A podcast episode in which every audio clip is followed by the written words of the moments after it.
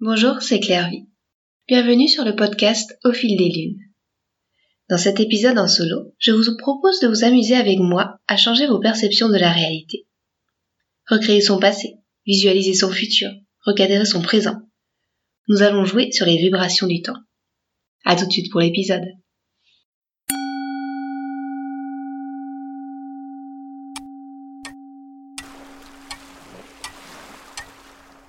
Le sujet du temps qui s'écoule, les sillons qu'il creuse comme des rides sur un visage vieillissant, qu'il emporte tout sur son passage torrentiel, ou qu'il coule comme un long fleuve tranquille, est un sujet qui me passionne, autant qu'il m'intrigue.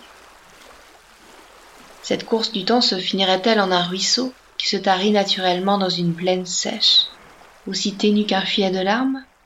Ou bien mènerait-elle un océan, vaste et infini? J'ai longtemps perçu le temps comme une ligne, des frises qui se déroulent, des cases alignées sur un calendrier qui s'empile, avec des échéances comme des traits à tirer, et les moments importants comme des croix à tracer. Toujours des lignes bien droites, bien dessinées. Puis la lune est venue, avec ses phases, ses montées, ses descentes, ses mouvements circulaires je me suis détachée de ce temps que je poursuivais, pour aligner carrière, mariage, maison, enfant, pour retourner dans la roue du temps. J'ai regardé plus souvent le ciel. Les années chiffrées sont devenues des saisons, au soleil changeant. Les mois se sont changés en lune. Et je me rends compte du bonheur et de la douceur de se laisser ainsi bercer par le rythme de la nature un peu comme si on se laissait porter, en faisant confiance à la nature cyclique de l'univers, pour nager sans lutter, avec fluidité, libéré de la pesanteur terrestre. Le temps est devenu comme de l'eau, non pas qui file à toute vitesse, dévalant du sommet de la montagne vers l'océan, mais plutôt comme il est étendu, calme et paisible. Cette semaine, j'ai écouté différentes réflexions sur justement la perception du temps et sa non-linéarité. Je viens aussi de finir d'enregistrer avec Isabelle Fontaine à propos de l'intuition et des synchronicités. Alors j'avais envie de vous partager ce que j'y ai appris et mes réflexions personnelles sur ce sujet. À l'origine de cet article était l'écoute d'un podcast avec Brian Scott, auteur du livre The Reality Revolution. Dans cet épisode, il était fait l'analogie entre le temps comme la surface d'un lac et les actions que nous pouvons avoir, comme les ondes se propageant lorsque l'on lance un caillou dans ce lac et qui fait des ronds dans l'eau, en cercle concentrique. Ainsi, dans ce lac temporel, les effets de toute action que nous entreprenons se dispersent dans tous les sens, en avant et en arrière, dans le futur et le passé. Brian Scott parlait alors des intuitions comme une vague du futur qui vient en arrière. Et parfois aussi, nous ressentons des vagues qui viennent en avant. Pourtant, nous sommes toujours à vivre le moment présent. Mais en lame de fond, l'idée que nous avons des aperçus du passé et du futur. Des ondes que nous ressentons et que nous pouvons aussi créer. Avec un concept qui peut aussi donner le vertige, celui que nous pouvons affecter notre passé, tout comme nous avons prise sur notre futur et qui a bousculé ma façon d'appréhender la vie. Avec cette approche très intéressante. Celle de voir le temps comme un lac, avec ses effets d'ondulation. Le temps, non binaire, ni même circulaire, mais pleinement vibratoire. Appréhender son passé sous un angle différent. Vous vous souvenez peut-être du brillant film L'effet papillon? Dans l'intrigue, le personnage principal, Evan, comprend qu'en plus de pouvoir revivre ses souvenirs, il a la capacité de revenir dans le passé et de modifier ainsi les événements, revenant au monde de ses sauts de mémoire, en influant ainsi grandement sur son futur, et pas forcément en positif. Cette idée d'influence de notre vision actuelle sur ce que nous avons vécu peut secouer notre embarcation. Avec cette idée, il fait sens de prier pour son passé, afin qu'il laisse une trace différente sur le présent. D'ailleurs, Neville Goddard, auteur du pouvoir de la conscience, était convaincu du bien fondé de cette pratique. C'est ce qu'il a appelé la révision. ce que nous vivons actuellement l'expérience d'une réalité résultante de toutes les choses de notre passé dans notre esprit. Mais bien d'autres réalités existent, et il est possible de passer à une autre ligne de temps, similaire en vibration, comme si quelque chose d'autre s'était produit, avec tous les souvenirs de cette même expérience. Par exemple, Neville Goddard raconte l'histoire d'une femme dont la vue s'est gravement abîmée en un accident de voiture. Elle s'est imaginée revenir en arrière, en ayant réussi à contourner l'obstacle. Peu à peu, sa vision s'est améliorée. Neville Goddard expliquait cela parce qu'elle s'est mise à vivre dans une réalité différente, jusqu'à atteindre un point où, dans cette nouvelle réalité, sa vision est de retour à la normale, même si elle a eu cet accident. Cela peut être quelque chose à tester, peut-être d'abord sur des faits minimes. Un exemple concret qui a été donné dans le podcast avec euh, Brian Scott. Vous venez de vous disputer avec quelqu'un, quelque chose qui vous a vraiment agacé. Avant de vous coucher, prenez un moment pour imaginer la suite de votre journée qui se serait déroulée sans cette dispute. Lendemain, vous réveillerez le cœur plus léger. Le passé n'a pas changé. Vous avez bel et bien eu cette dispute, mais vous avez reprogrammé votre inconscient pour aborder les choses de façon différente, avec une plus grande ouverture. C'est une façon de recadrer son passé, de revenir en arrière pour voir les choses sous un angle différent. Voici la façon de pratiquer cette technique, décrite par Neville Goddard dans une conférence de 1954. Passez en revue un événement qui ne s'est pas déroulé comme vous le souhaitez. Ne le jugez pas, revoyez-le simplement. Dans votre imagination, réécrivez et révisez l'événement de la manière dont vous auriez souhaité qu'il se déroule. Placez-vous dans un état modifié de conscience, en hypnose, en méditation, ou simplement en vous détendant profondément. Revivez l'événement révisé dans votre imagination, encore et encore, jusqu'à ce que l'état imaginé commence à prendre les tons de la réalité. C'est-à-dire jusqu'à ce que vous ayez l'impression que tout s'est passé comme vous l'auriez souhaité. Soit vous réveillez de cet état une fois que vous savez que c'est fait. Chaque soir, villes conseillait de réviser notre journée de la manière dont nous aurions souhaité qu'elle se déroule, puis de la revivre dans notre imagination conformément à nos désirs jusqu'à ce qu'elles nous semblent réelles. Accueillir les vagues du futur. Et si les ondes du passé peuvent nous affecter, cela vaut également avec celles du futur. Adrian Dobbs, mathématicien et physicien à Cambridge dans les années 60, appréhendait lui aussi le temps comme une masse d'eau. Tout comme si quelqu'un mettait un petit bateau sur l'eau, qu'il flottait jusqu'à nous, ou que nous ressentions ces ondulations nous parvenir. Nous pressentons ainsi que quelque chose va se produire. Il est possible de s'accorder avec ces vagues d'eau qui viennent du futur et de manœuvrer ainsi habilement sur ce lac. Sans même y penser, c'est ce que nous faisons. Car c'est ce champ d'énergie qui se manifeste tout autour de nous en permanence. Comme l'eau, il se déplace de manière fluide. Il y a des vagues d'énergie qui arrivent, des vagues d'énergie qui s'en vont. Et puis nous bougeons, nous voguons, nous dansons, dans ce tissu quantique, comme sur un lac. Sur son intuition, écouter son cœur, se fier à son instinct, ce serait cela Naviguer sur ce tissu quantique Avec euh, en arrière-plan cette idée que nous avons tous la possibilité de capter ces visions du futur.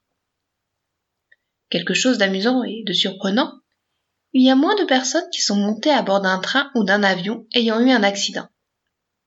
Statistiquement, c'est un chiffre significatif.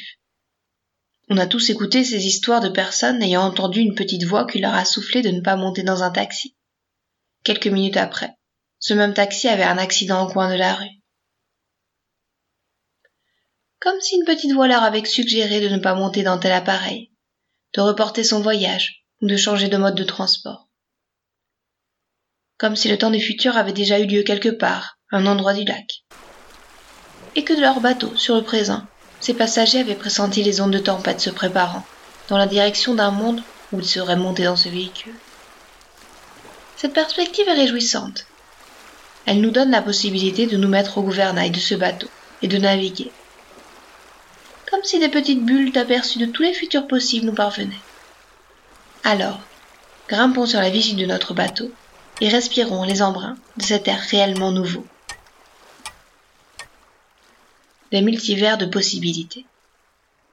Dans le livre The Reality Revolution, Brian Scott nous invite à nous imaginer que nous sommes sur une autoroute. Mais ce n'est pas la seule voie qui existe. Des tas d'autoroutes sont disponibles et circulent parallèlement à la route que nous suivons. Un peu comme la Spaghetti Junction à Birmingham. Nous pouvons très bien rester sur notre voie rapide, toute notre vie, sans regarder sur les côtés, sans avoir conscience de ces milliers de chemins possibles menant à des destinations bien différentes. Mais nous pouvons aussi ne pas forcément garder le nez dans le volant et nous autoriser quelques coups d'œil à droite, à gauche, élargir notre horizon et s'apercevoir qu'il existe des sorties sur notre autoroute. Certaines mènent à d'autres autoroutes, d'autres à des nationales qui naviguent entre les champs, d'autres à des chemins de campagne où on troque sa voiture pour son vélo, ou pourquoi pas des hyperloops qui nous mèneraient en un clin d'œil là où nous aurions envie d'aller. Une métaphore que j'aime, sans doute parce qu'elle sent un peu moins les odeurs d'asphalte, est celle de l'univers comme d'un immense théâtre. Nous sommes sur une scène de théâtre. Les acteurs jouent leur rôle, parfait et bien rodé. Tout est bien cadencé et œuvre en harmonie. Mais sur cette scène se trouvent des trappes cachées. Elles permettent d'accéder à d'autres scènes, sur lesquelles se jouent d'autres pièces, d'autres intrigues pour d'autres personnages, pour d'autres actes alors on peut choisir de changer de scène, passer par une trappe cachée et se retrouver sur la scène du dessous. Peut-être toujours un même style d'estrade, des rideaux de velours pour encadrer le plateau, des acteurs en costume. Mais une toute autre histoire, un tout autre jeu, d'amour et de hasard, dans lequel on se retrouve à jouer pour de vrai. Et plus haut, au même moment, Arlequin retrouve sa colombine. Toutes ces pièces, dans ce théâtre infini, se jouent simultanément. À nous de nous faufiler de trappe en trappe pour choisir celle qui nous plaise. Nous rejoignons là le concept du transurfing. Ce terme fut inventé par Vadim Zeland, un physicien quantique russe, pour décrire les façons de créer sa vie consciemment, comme dans un rêve lucide qu'on dirige. Une application au quotidien. Si tout cela vous donne un peu le tournis, que l'on se perde sur les multitudes d'autoroutes, que l'on vogue sur une étendue d'eau temporelle, ou que l'on assiste à des dizaines de pièces de théâtre, je vous rassure, c'est aussi le cas pour moi. Ce sont des concepts que j'ai encore du mal à saisir pleinement, à en comprendre les tenants et les aboutissants. Par contre, cela m'apporte une perspective enthousiasmante sur ma prise sur le temps, sur le pouvoir d'être au contrôle de sa vie et d'en changer de cours, avec un pressentiment qu'il y a là quelque chose d'important, même si c'est encore difficilement palpable. Cela m'a tout de même amené à jouer avec ces concepts, en inspirant ma pratique méditative et mes pensées, en prenant un temps pour agir sur le passé, le présent et le futur. Tout d'abord avec le passé. Je trouve la méthode de révision de Neville Goddard une formidable technique pour se débarrasser de ces conditionnements du passé. C'est une façon de recadrer les choses, pour regarder les choses sous un angle différent, pour réconforter son enfant intérieur, pour rejouer des scénarios inconfortables du passé, en tirer une leçon, reprogrammer un subconscient qui tourne en boucle. Ensuite, pour imaginer un futur rêvé, cette façon d'envisager la possibilité d'un futur illimité, où tout serait possible, pourvu que l'on porte son intention et son énergie vers là où on veut aller, en changeant de scène ou d'autoroute. Enfin, pour envisager la vie au présent différemment, dans une récente newsletter de The Daily Stoic, il est noté l'importance de la perspective que l'on pose sur les choses, avec cette belle entrée en matière. Votre maison est-elle sale ou simplement une maison pleine de vie? Êtes-vous en train de lutter ou de devenir plus fort grâce aux difficultés éprouvées? Êtes-vous pauvre, libéré de votre fardeau? Êtes-vous riche ou temporairement béni? La façon dont nous choisissons de nous décrire et de décrire nos situations détermine une grande partie de celle-ci. Le langage que nous utilisons nous donne du pouvoir, nous en prive, nous juge ou nous donne de l'espoir. Pour terminer par la citation de Shakespeare, rien n'est bon ou mauvais, mais c'est la pensée qui le fait. Alors sur ce lac temporel, prenons le gouvernail de notre embarcation, montons à la vigie, captons ces ondes des moments passés et à venir, et choisissons notre cap. Je voulais finir cet article par un bout du magnifique poème de Lamartine, le lac bien sûr, mais non pas par les rimes les plus célèbres, car justement je trouve qu'elles sont trop empreintes de cet aspect linéaire et filaire du temps, mais par les dernières strophes. Qu'il soit dans ton repos, qu'il soit dans tes orages, beau lac est dans l'aspect de tes riants coteaux, et dans ces noirs sapins et dans ces rocs sauvages qui pendent sur tes eaux. Qu'il soit dans le zéphyr qui frémit et qui passe, dans les bruits de tes bords par des bords répétés, dans l'astropro d'argent qui blanchit ta surface de ses molles clartés, que le vent qui gémit, le roseau qui soupire, que les parfums légers de ton air embaumé, que tout ce que l'on entend, l'on voit ou l'on respire, tout disent, ils ont aimé.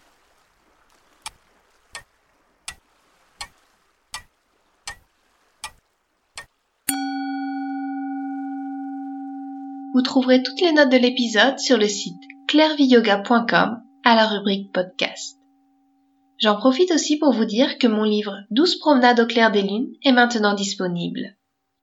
De la lune du loup à la lune des longues nuits, cet ouvrage présente les douze lunes de l'année selon leur nom traditionnel, en les colorant d'intentions propres à l'énergie changeante de la nature et des saisons qui passent.